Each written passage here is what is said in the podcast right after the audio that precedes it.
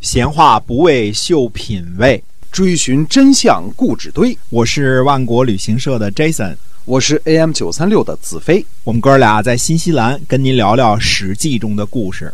好，各位亲爱的听友们，大家好，欢迎您呢又回到我们的节目中，《史记》中的故事，每天都会更新的节目，跟您讲历史上那些好玩的事情。好，我们继续来跟您聊。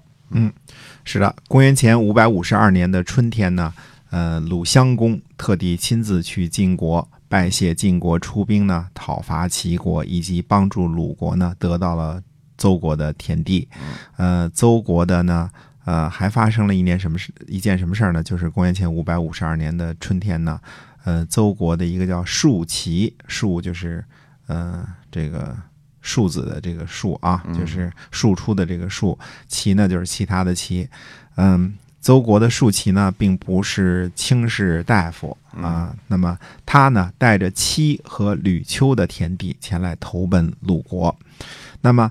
呃，在春秋时期呢，我们看过好多次啊，这种以地来奔，就是带着土地来投奔另一个国家，这种现象呢，可以说时有发生。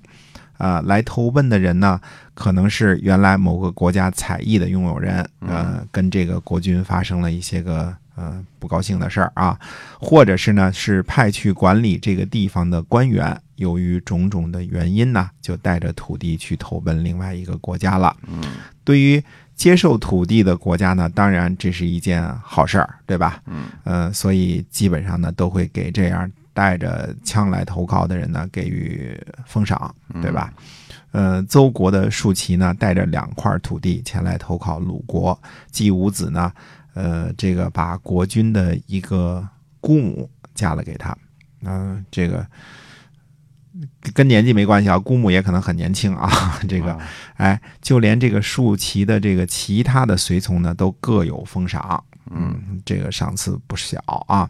呃，当然，对于这个损失土地的国家呢，就比较悲催了。嗯所以以地来奔这种事儿呢，一般都是小国的某某带着土地去投靠邻近的大国，嗯，而丢失土地的小国呢，往往是敢怒不敢言。对，嗯，按照常理来说呢，这种做法肯定是不对的。你你不就是一租客嘛，是吧？嗯你不能直接把这个房本儿给卖了啊， 对吧？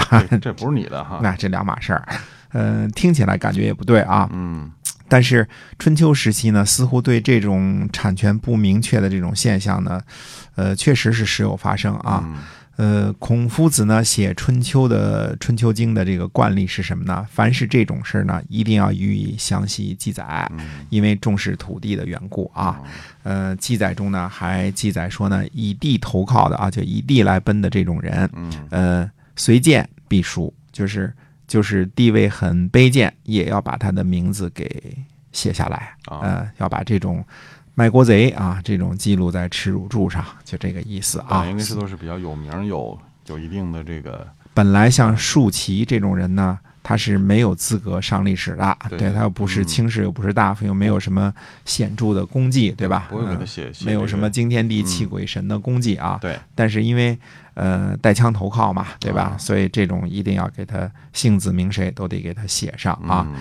戚和吕秋呢都是地名儿，呃，嗯吕秋这个姓氏呢也源于山东啊，就是吕秋那个地方的人，这个姓是从这儿来的啊啊，。山东，嗯嗯，那么春秋时期呢，除了呃戎狄之外啊，土地是不能买卖的。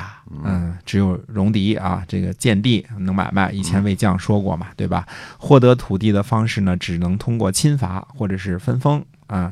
以地来奔呢，可以算作土地更换主人的一个后门儿，嗯对吧？第三对种方式嘛，对吧？没错，在这个普天之下莫非王土的这个观念啊指导之下呢，中国的这个土地所有制呢，似乎呃从来就是这么一本糊涂账啊，嗯就比较糊涂啊。这个普通的农民呢，是通过领主或者是国家啊授田，就是一个成年男子呢授田一百亩，我们说啊，带着一家啊，一家平均五口七口这样啊，呃，那么。呃，前面也仔细讲过呢，说周朝的时候，一百亩呢，相当于现在的二十几亩、二十七亩左右哦，对吧？嗯，那么嗯至于授田这部分土地呢，是否会跟着家庭被继承呢？呃，没有实际的记录，我们也不敢乱说，不知道当时这个土地有没有继承。按常理来说，可以推测一下，有可能有啊，有可能，也有可能这个传承下去嘛，但是不知道，嗯、不敢瞎说。呃，所以我们比较一下呢，这个和古罗马古罗马时期的这个非常明确的土地私有制这个传统就是完全不一样的。嗯嗯，呃，举个例子，比如说这个凯撒征服高卢，对吧？他凯撒在写的这个高卢战记里边就说了，他描述了一下这个高卢的民情。嗯那么，呃，他认为呢，可以把高卢呢罗马化，其中一个最主要的原因就是高卢呢尊重私有财产。嗯啊，这点跟罗马是很像的嗯。那么凯撒呢，就不去征服莱茵河，呃，以以，呃，莱茵河以北的这个日耳曼民族，嗯为什么呢？就是或者叫以东啊，这个，呃，这个，这个不征服这个这些个日耳曼民族，为什么呢？就是因为，呃，莱茵河以北的这个日耳曼民族呢，它是还是氏族公社那个那个意思呢？它土地是公有的，哦就是当它时啊哎，当时被认为是野蛮和落后的啊。嗯不不是以东啊，我们这个说还是说莱茵河以北吧，莱茵河以北这样就是大嗯家比较那个什么一点啊。那么这样的话呢，呃，变成说这个这个它跟罗马的这个差距呢太大了，所以被罗马化的可能性非常小。就它太落后了是吧？对，嗯所以凯撒只是打，只是打这个、呃日耳曼，但是并不同化它。但是高卢后来都被同化了，嗯高高卢后来就成为帝国的一部分了，对吧？嗯？嗯，那么中国呢，其实到现在啊，都是这个嗯叫什么土地公有化啊，这这种做法可以说是传统由来已久了。对对呃，到了科技发达的今天啊，嗯嗯、一个村的村村官儿也敢把这个国家土地就卖了，自个儿谋利，对吧？嗯 这个，呃，这说明什么问题呢？国家对于类似集体所有制管辖下的土地使用权和所有权的这个呃规则啊，没有十分的细化。啊，有对吧模糊的地带被容易被钻空那的，肯定的，你否则你一嗯个村支书怎么可能这个突然上了亿是吧？ 它这叫嗯嗯代地投靠嘛，啊，代地还倒还不卖算 代地倒卖，这比那恶劣还恶劣啊！嗯哎，当时这个鲁国呢，在这个谁啊，这个竖旗代地投靠的时候呢，鲁国的臧和担任鲁国的司寇，嗯但是鲁国的呢盗贼却很多。这个执政大臣季武子呢就责备臧和说：“呃，你为什么不能把盗贼都给剿灭了啊？”嗯，那么臧和呢就辩解说：“他说，类似竖旗这样的人呢，可以说是大盗。这个偷了别人国君的土地来投奔的大盗呢，却被赏赐娶了姬姓的公主，而且呢被赏赐封邑，随从呢也被赏赐给衣服和箭袋啊，这就是表彰大盗。大盗受到表彰，小盗怎么能够扫除干净呢？嗯这个原文当然臧和这个文采很好啊，这个一大段啊，这个引经据典，还有是这个呃夏朝的什么念兹在兹啊，什么嗯会背很多东西啊。但是这意思呢，就是这个意思，就是你大道都那什么，我我这小道怎么扫除干净啊？就是拿这个。大道理呢，为自己辩解。那么，呃我个人想呢，实际的原因可能因为什么？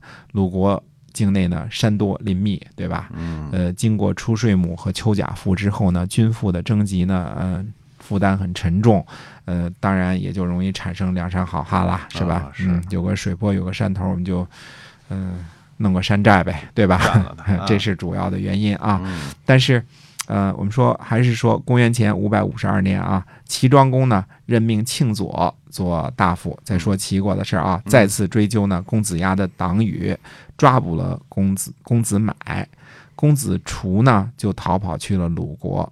呃，叔孙桓呢逃跑去了燕国，呃，燕国很少记录啊，在对这个春秋早期的时候啊，嗯不怎么提那么，哎，不怎么提。这年夏天呢，楚国的令尹子庚呢卒，呃，楚康王呢准备任用呃韦子冯为令尹。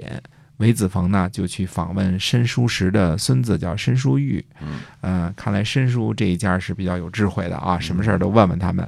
申叔玉就说呢，说国家宠臣很多，而国君很弱，呃，做令尹呢不会有太大的作为的。嗯于是呢，韦子冯呢就推辞说有病，说当不了令尹。嗯楚康王呢就派医生去看望，当然探病通常都是去打探啊， 这个这个探探消息。没错儿，当时呢正是盛夏，夏天嘛，那么呃韦子冯呢就挖地，在床底下呢放上冰，嗯穿上两层棉衣和裘皮，嗯，少吃东西，躺在床上。医生看视之后呢，就回复楚康王说：“人倒是挺瘦弱的嗯，但是血气正常，嗯嗯，没有什么呃伤着血气。”那么楚康王呢，还是呢就另有打算的，就任用了子南呢做令尹嗯啊。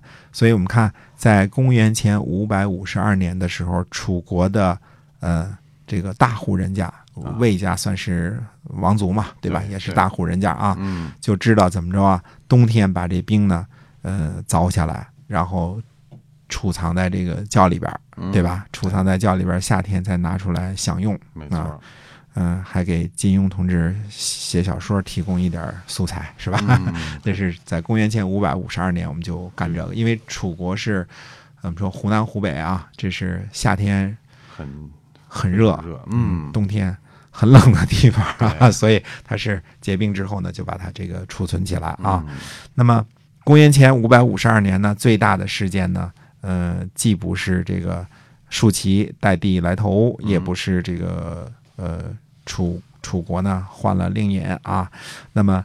呃，实际上最大的事件呢，发生在晋国。晋国要想知道晋国这年发生了什么样的大事情呢？嗯且听下回分解。哎，好，我们今儿这个《史记》中的故事呢，就先跟您聊到这儿了，感谢您的收听，我们在下期再会。再会。